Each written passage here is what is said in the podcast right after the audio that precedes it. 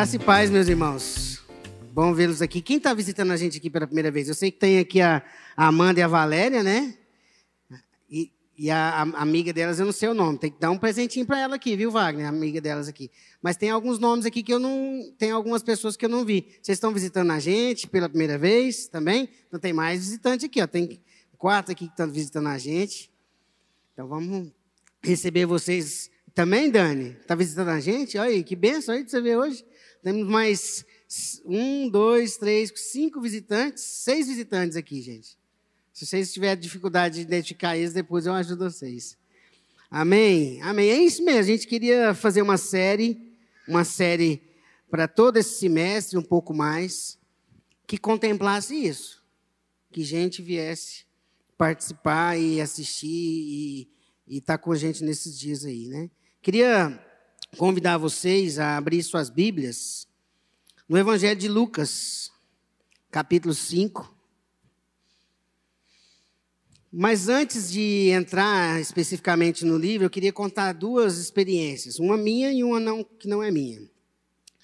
É, por incrível que pareça, por falta de opção, eu dei aula no seminário de alguns anos. Não tinha muita gente para dar aula, eu acabei entrando lá dando aula.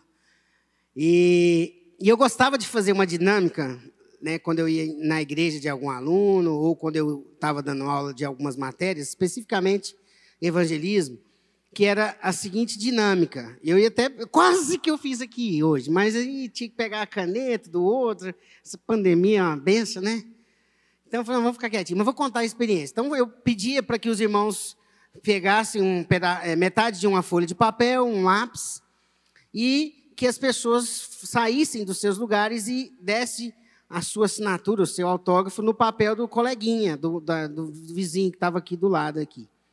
E eu falava somente isso, ó, eu quero que vocês coletem a assinatura e assinem o papel do coleguinha. Eu vou dar dois minutos para vocês fazerem essa dinâmica. Gente, a hora que eu falava já, ficava assim, assina aqui, aquela loucura. Quando passava dois minutos, acabou. Aí eu começava. Quem aqui tem. É, é, se, se, tivesse lá um público assim, de 60 pessoas ou menos, eu fazia uma média. falei, quem tem aí é, é, um público igual o nosso aqui hoje? Eu falo assim: quem tem aí 30 assinaturas? Aí um ou dois, eu, eu consegui. Aí eu ia diminuindo. Até chegar em um. Quem aí tem só uma? Conseguiu só uma assinatura? Aí geralmente aparecia alguém mais simplesinho mais pacato. Falei, eu só tenho uma assinatura. Falei, beleza, se você conseguiu só uma. Falei, só uma. Tá certo. Aí eu virava para eles e perguntava assim, por que, que vocês, por que, que vocês é, é, é, saíram correndo para ver quem vai ganhar? Eu não falei que era uma competição. Aí todo mundo assim, ué. E aí eu perguntava para todos aqueles que tinham mais de 10 assinaturas, ou, né, você tem a assinatura do fulaninho que pegou só uma? Eu falei, tem. Então ele passou o tempo todo, dos dois minutos, assinando o papel de vocês e não conseguiu pegar de ninguém. E aí eu virava para eles e falava assim: o evangelho do reino dos céus não é uma competição. O evangelho do reino dos céus não é individualidade. Amém, irmãos? Há uns anos atrás, uma, uma rede de televisão inglesa ela fez durante um tempo um prêmio. Ela premiava cinco pessoas e das cinco pessoas ela escolhia uma que ganhava o prêmio principal, é, que fizeram diferença na vida de outra pessoa. Elas recebia, é, aquela emissora passava o ano todo recebendo cartas e ela aí selecionava cinco dos cinco, ela selecionava uma. E essa pessoa ela tinha que ter tido uma atitude altruísta, uma atitude que ajudasse alguém, mas sem ficar fazendo selfie, ficar falando. Sabe aquele você faz, ah, eu estou aqui colaborando com a creche com 10 cestas básicas hoje. Não, não é isso. É algo que alguém fez por alguém sem ter que ter mídia, sem ter que ter, é, sem ter holoforte. E o grande vencedor desse prêmio nesse ano foi um adolescente ruivo, com espinhas no rosto e aparelho na boca, chamado William Scott. Esse jovem, esse rapazinho, ele saía todos os dias de manhã para a aula e no caminho ele entregava versículos da Bíblia e poesias nas caixas de correios até a sua escola. Por uma muito curioso, ele percebeu que numa das casas os, os versículos e as poesias estavam se acumulando na caixa de correio. Ele falou: tem alguma coisa acontecendo. Tem gente morando aqui, eu vejo que tem movimento nessa casa, então essa pessoa não deve gostar. E eu não vou, vou colocar mais. Mas ele ficou instigado, falei: alguma coisa está acontecendo. E ele viu que um dia uma mulher de branco saindo ali da casa para levar o lixo, e ele falou assim: mora alguém aqui? Eu falei: sim. A senhora, é, qual que é o nome dela? Eu até anotei, Maggie Stewart. Ela mora aqui. Falei, e por que, que essa senhora não pega as coisas? Não, mas ela, ela tem uma doença degenerativa, é uma senhora, não tem família, ela está de cama, e a gente vem aqui, cuida dela e vai embora, ela fica sozinha. Falei, será que eu poderia ir, passar aqui pelo menos uma vez por semana, e nessa visita eu ler para ela o versículo a poesia? Falei, acho que ela não vai se importar, não, eu vou perguntar para ela. Falei, não, ela disse que o senhor pode entrar. Ele passou a visitá-la semanalmente. A gente estava ali conversando agora, né? Aquela senhora, e começou a levar para ela e ler para ela. E ali surgiu uma amizade. Aquela amizade é, aflorou o coração daquela senhora. Ela se sentiu mais animada. Veio o verão, eles conseguiram colocar ela na cadeira de roda e ele conseguiu levar ela até o parque perto de casa. Os vizinhos assustaram porque viram que tinha alguém morando realmente. Aí algumas vizinhas começaram a se aproximar. Ela desenvolveu outros amigos, outras amizades. E antes de morrer, a dona Meg escreveu a carta para a emissora. E ela disse o seguinte: Eu quero escrever sobre esse menino, porque esse menino mudou a minha vida. Eu tive os últimos anos da minha vida com mais alegria e com mais sentido e propósito. Eu não morri sozinha na cama. Eu tive gente que estava comigo. Pensando nisso, eu queria chamar vocês para a gente orar, que aí eu acho que tem tudo a ver com o que eu quero falar aqui hoje. Vamos abrir lá em Lucas, capítulo 5, Evangelho de Lucas, capítulo 5, provavelmente deve estar projetado aqui, a partir do versículo 17. Será que eu pus certo? Eu estou achando que eu estou com dificuldade aqui. Lucas, capítulo 5, do versículo 17 em diante. Amém? A cura de um paralítico em Cafarnaum. A palavra de Deus diz assim: ora, não sei se é a mesma versão, certo dia, então deixa eu pôr na versão, deve ser na NVT, né? Vamos, vou, vou pôr na versão que está aqui, que aí fica melhor. Bom, essa essas coisas da modernidade. Povo põe um, e a Thaís me perguntou: você quer pôr em qual, qual, qual, qual passagem bíblica? E eu falei para ela. Vamos lá? Isso. Lucas. Estou sendo traído aqui pelo meu negócio, ó, gente. Lucas capítulo 5, do versículo 17 até o versículo 26, tá, gente? Fala assim, ó. Bom, ainda está tá diferente no meu aqui. Num povoado, Jesus encontrou um homem. Não, eu estou atrás ainda, está vendo? Versículo 17 do 5. É, gente, vou, vou ler aqui. Certo dia, enquanto Jesus ensinava, alguns fariseus e mestres da lei estavam sentados por perto. Eles vinham de todos os povoados da Galiléia, da Judéia e de Jerusalém. E o poder do Senhor para curar estava sobre Jesus. Alguns homens vieram carregando um paralítico numa maca. Tentaram levá-lo para dentro da casa até Jesus, mas não conseguiram por causa da multidão. Então subiram ao topo da casa e removeram uma parte do teto. Em seguida baixaram o paralítico na maca até o meio da multidão bem na frente dele. Ao ver a fé que eles tinham, Jesus disse ao paralítico: Homem, seus pecados estão perdoados. Mas os fariseus e mestres da lei pensavam: quem é ele? Quem ele pensa que é? Isso é blasfêmia. Somente Deus pode perdoar pecados. Jesus, sabendo o que pensavam, perguntou: Por que vocês questionam essas coisas em seu coração? O que é mais fácil dizer? Seus pecados estão perdoados? Ou levante-se e ande? Mas eu lhes mostrarei que o filho do homem tem autoridade na terra para perdoar pecados. Então disse ao paralítico: Levante-se, pegue a sua maca e vá para casa. De imediato, à vista de todos, o homem se levantou, pegou sua maca e foi para casa, louvando a Deus. Todos ficaram muito admirados e, cheios de temor, louvaram a Deus, exclamando: Hoje vimos coisas maravilhosas. Baixe sua cabeça, feche seus olhos. Pai, eu quero te agradecer por esse privilégio de estar aqui, pela oportunidade de estar aqui compartilhando e a responsabilidade. Nós estamos aqui na quarta-feira, durante esse semestre todo, meditando, pensando e buscando, a partir das Escrituras, dos Evangelhos, pessoas que se encontraram com Cristo e que tiveram suas vidas mudadas, tiveram propósitos, propósitos mudados, e é isso que a gente quer nessa noite.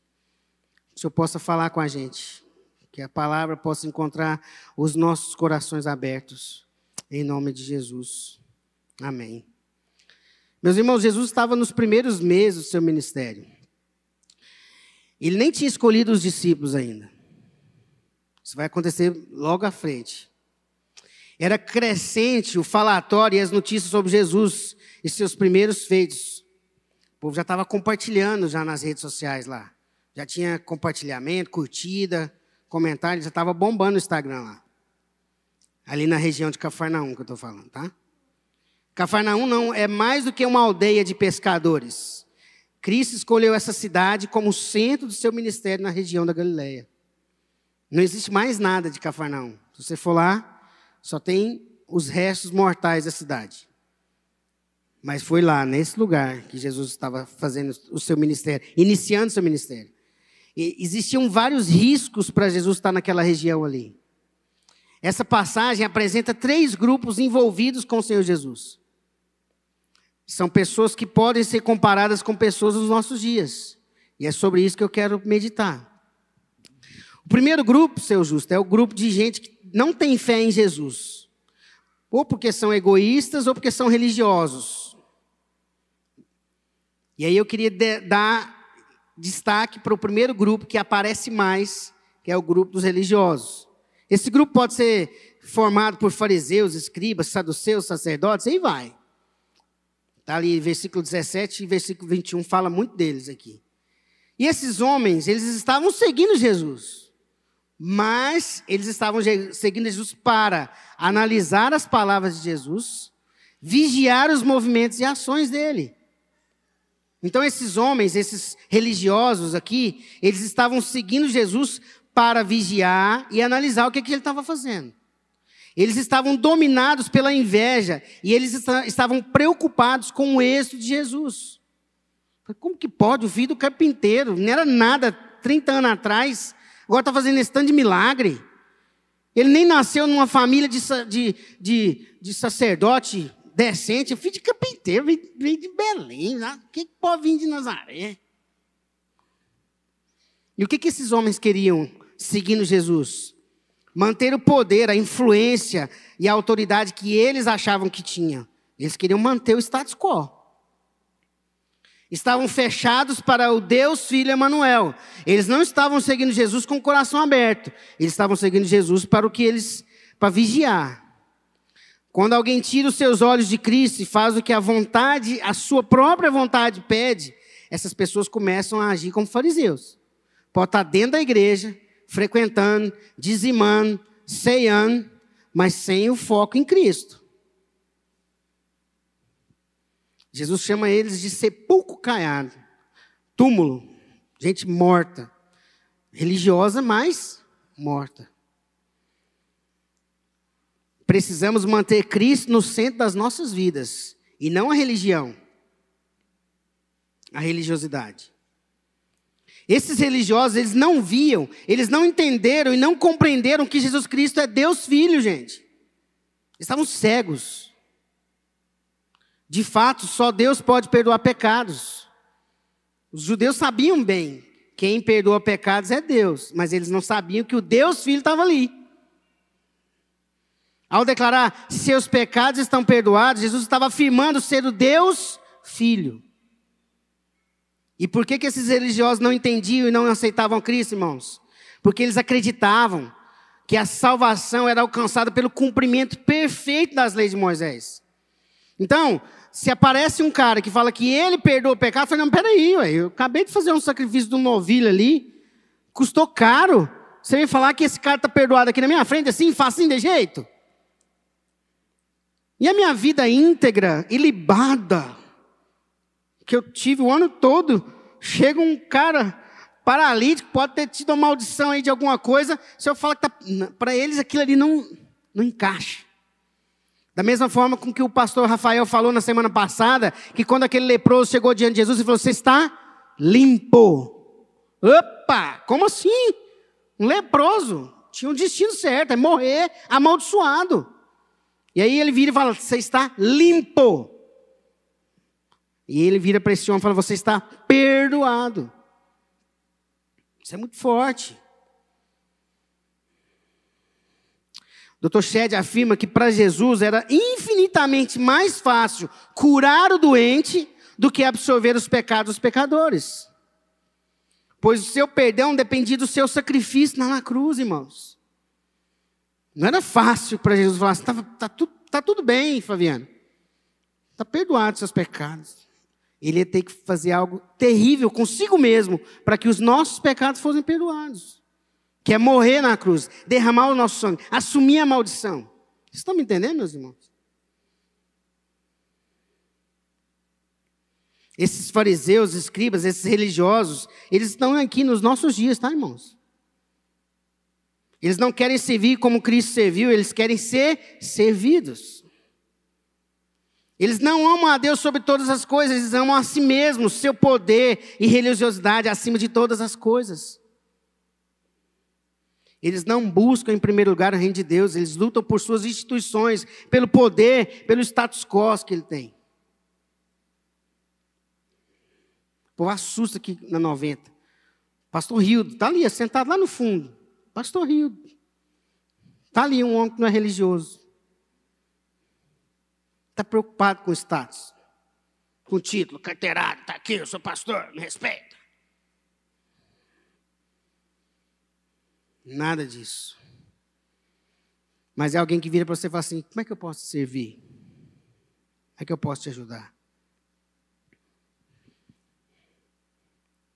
Segundo grupo de gente sem fé em Cristo é a multidão de gente egoísta. E ainda tem muita gente assim. Eles querem o que Jesus pode oferecer para si mesmos e não quem Jesus é.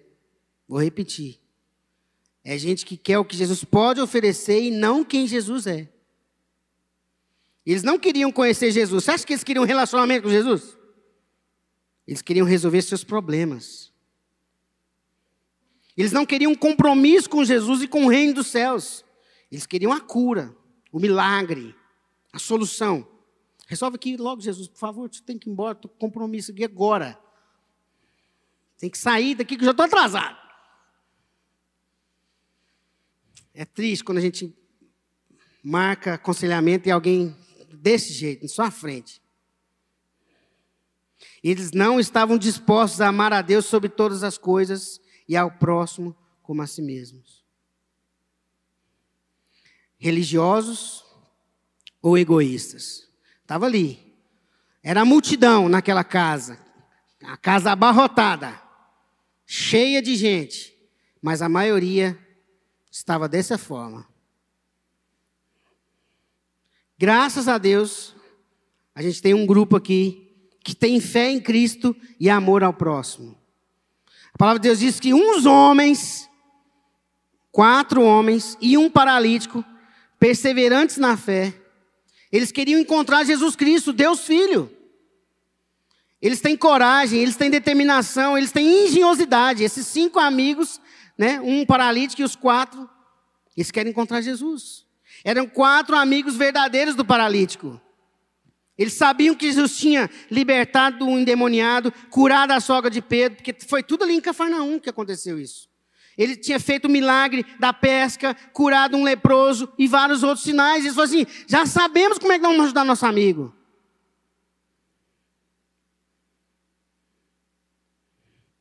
Nosso amigo está doente, sem esperança, nenhum médico resolveu.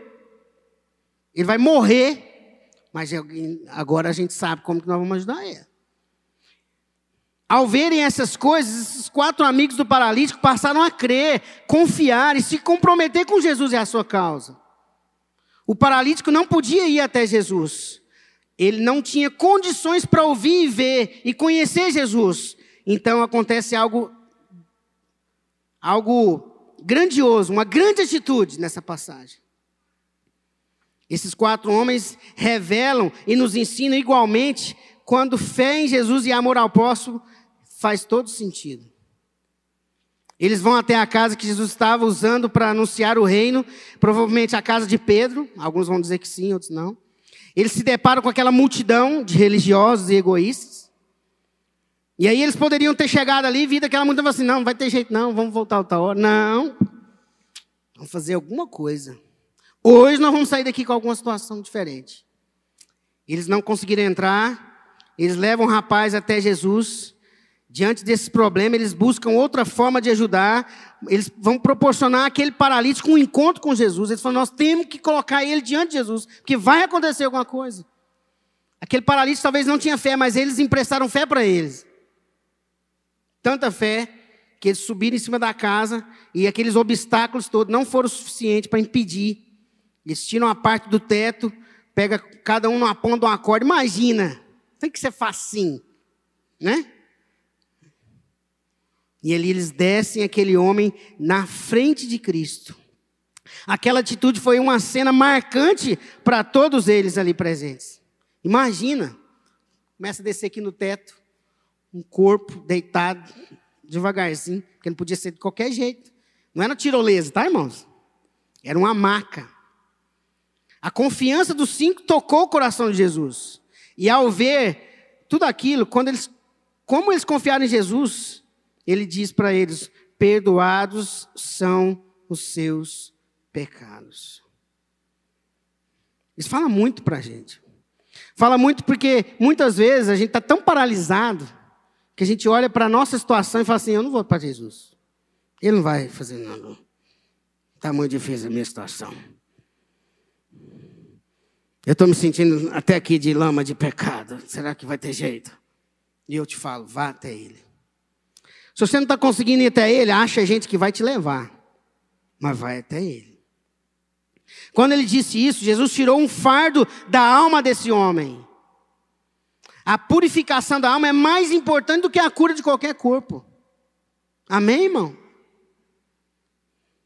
C.S. Lewis disse no seu livro Milagres, excelente, maravilhoso livro dele que o maior e mais poderoso milagre que nós podemos experimentar em qualquer era, em qualquer momento, em tempo e lugar, é o milagre da salvação promovido por Jesus Cristo, Deus Emanuel, na cruz levando nossos pecados. Esse é o grande milagre, o maior de todos. É tornar a gente injusta, gente perdida, gente que está morta nos seus pecados e delitos, ressurretada Imagina isso. Esse foi o milagre. Só ele pode fazer. Eu conheço gente muito usada por Deus, muito. Eu, eu tenho gente na minha família que Deus usa poderosamente para curar. Meu concunhado, João Ricardo. Pensa um homem do reteté, que Deus usa para curar a gente. Mas o João Ricardo, o homem de Deus, não tem condição nenhuma de falar assim: seus pecados estão perdoados. Porque ele não é Jesus. Embora muito usado por Deus nesse, nesse tipo de ministério, ele não é, ele não tem condição nenhuma. Na verdade, ele também foi perdoado. E só porque ele foi perdoado, hoje ele faz o que ele está fazendo. Amém? Que atitude. A fé dos quatro amigos trouxe a salvação e a cura para o amigo paralítico. A sua fé, vou repetir, vou falar bem, bem devagar isso aqui agora, para você prestar atenção. A sua fé e a sua amizade têm proporcionado salvação e cura para os seus amigos, para sua família? A sua relação com Cristo tem te impulsionado a ajudar as pessoas próximas de você? Ou você está mais um religioso que vem para ficar analisando se o culto é bom, se o louvor é bom. Um palavrinha, um, um crítico de internet. Ah, eu fiz, eu estudo a Bíblia todo dia. Esse cara falando, não dá. Um rabugento religioso. Ou você está sendo igual essa multidão aqui. Não falta um culto de milagre. Mas na hora de ajudar um, a pessoa que mora dentro da casa dela, não move um dedo, não faz uma oração. Qual é o desafio que nós temos, irmãos? Que relação nós queremos desenvolver com o Senhor Jesus? Nós queremos ser religiosos, egoístas, ou queremos fazer parte dessa família, igual esses amigos aqui? Ser religiosos e egoístas, ou sermos como os quatro amigos? Talvez você está paralisado. Talvez tenha alguém aqui hoje que veio aqui hoje e está paralisado por algum problema, por alguma dificuldade, por alguma luta. Talvez você está aqui hoje falando assim, Jesus, eu não consigo mais, eu não estou dando nem força para levantar, nem para orar. Eu quero te dizer que Jesus é aquele que liberta o paralítico e vai libertar você. E se você está aqui hoje, eu quero orar por você. Eu quero orar por você. Porque talvez você veja aqui hoje meio assim, ah, eu não sei, vou lá. E aquele amigo também estava lá assim na maca, o que, que vocês vão fazer comigo? Né? Imagina, o paralítico. Vocês vão fazer cair desse trem aqui? Vou passar vergonha. Mas eu queria falar para você que aquele paralítico que viu Jesus teve seus pecados perdoados e a sua vida restaurada. E talvez você está paralisado hoje. E Deus quer tocar na sua vida. Deus quer olhar para você e falar: seus pecados estão perdoados. Levanta e pode ir. Se você está assim, eu queria que todos fechassem seus olhos. Eu quero orar com alguém que estiver aqui. Se tiver alguém aqui em casa, feche seus olhos aí. Se tiver alguém aqui, eu queria orar com você. Orar pela sua vida. Se você quiser ficar até de pé para me identificar você e orar especificamente, eu quero orar por você. Se não, fica assim mesmo. Às vezes você está tão paralisado, nem conseguir levantar, então fica assim. Mas se você quiser ficar de pé, falar assim: Eu quero, que eu não quero mais continuar paralisado, eu quero orar por você. Amém? Pai, em nome de Jesus, quero colocar na tua presença cada um dos irmãos que estão aqui hoje. Se tem alguém aqui que está paralisado, paralisado pela doença, paralisado por questões emocionais, uma depressão, uma ansiedade infinita, paralisado por uma questão financeira, paralisado por uma, um rompimento é, é, familiar, conjugal, paralisado por uma questão de saúde terrível. Não sei.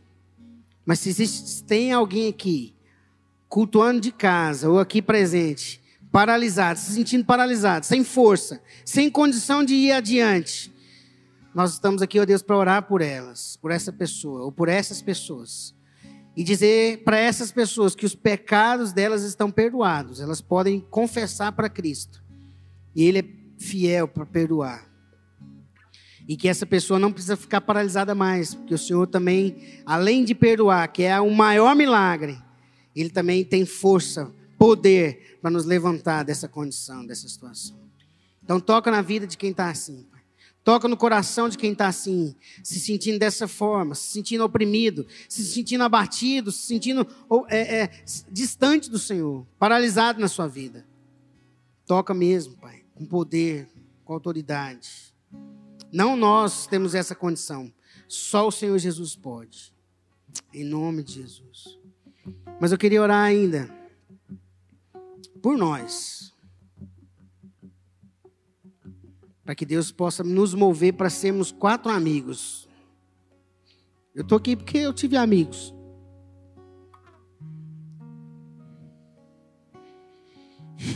Eu tive amigos. Eu tenho amigos. Porque eu já me senti paralisado. E essa gente segurou na corda. Me emprestou fé. Gente que está aqui na igreja. Não são muitos. Não enche dois, duas, duas mãos cheias, não.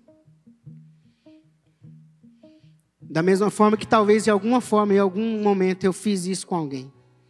Eu queria orar por nós, para que a gente possa ser como esses quatro amigos. Emprestar fé para quem está precisando. Ser incansável. Não parar no primeiro obstáculo. Subir aonde tiver que subir. Tirar o que tiver que tirar. E esforçar no que tiver que forçar por alguém que está paralisado na vida. Pela depressão, pela ansiedade, por que for, pela enfermidade. Para que a gente não fique estagnado, parado. Deus quer fazer algo nesses dias. Esse mundo está nesse colapso maluco, não é à toa.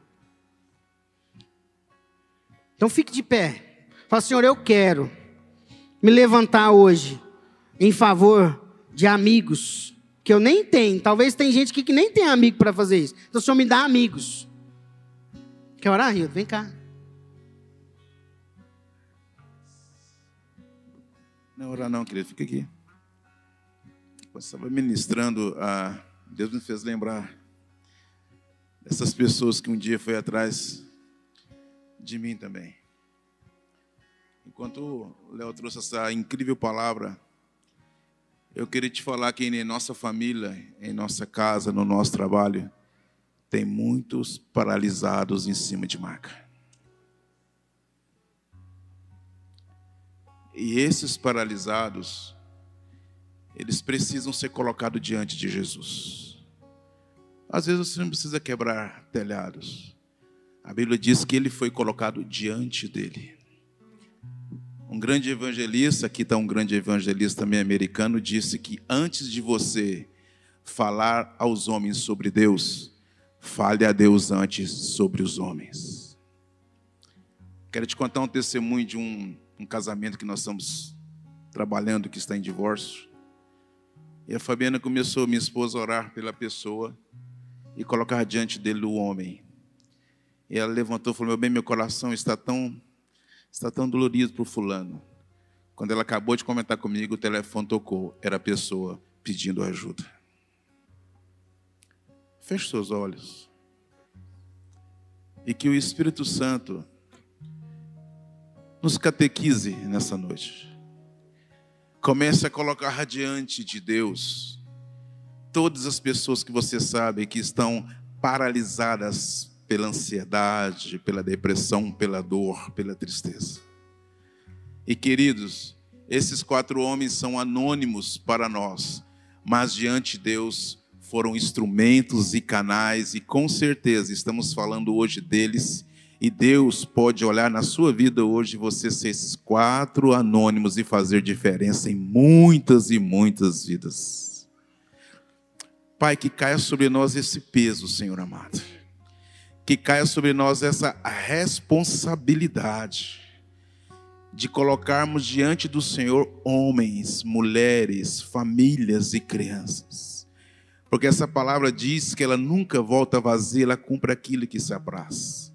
Às vezes, meu Pai, nós preocupamos tanto sobre apenas o nosso estado paralisado nas macas. Mas nessa noite o Senhor nos fez em Cristo perdoados para levar aqueles que precisam perdão diante de Jesus. Muito obrigado por essa palavra, por cada um, Pai. Que saiamos com esse encargo de ainda hoje interceder por amigos, parentes, colegas, apresentar diante do Senhor esses homens para que esses homens, diante da tua presença, recebam a palavra de salvação, em nome de Jesus. you